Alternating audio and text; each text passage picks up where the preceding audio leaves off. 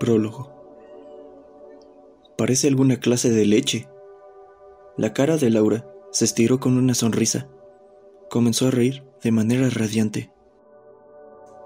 Sus blancos dientes esmaltados se veían detrás de sus pequeños labios. El pueblo estaba envuelto en una gruesa niebla, como si estuviera en una clase de tierra encantada. A veces a Laura le gustaba pensar que algún atolondrado dios había derramado su leche matutina sobre todo el lugar. La misteriosa atmósfera podía ser una señal de que allí había hadas o algo escondiéndose.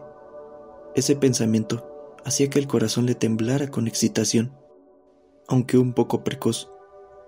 La niña de ocho años graciosamente comenzó a dar pequeños saltos inquietos. Vamos, apresúrate. Voy a dejarte atrás, gritó Laura una y otra vez, llamando a su despreocupado amigo. Ella y su acompañante estaban aquí para encontrar a sus amigos. Su acompañante era un poco tonto. A veces todo lo que hacía era caminar por ahí desanimado, y siempre parecía tener mala cara, pero a Laura no le importaba mucho. Más importante, ella quería ver pronto a esa persona, la persona que le dio aquella carta.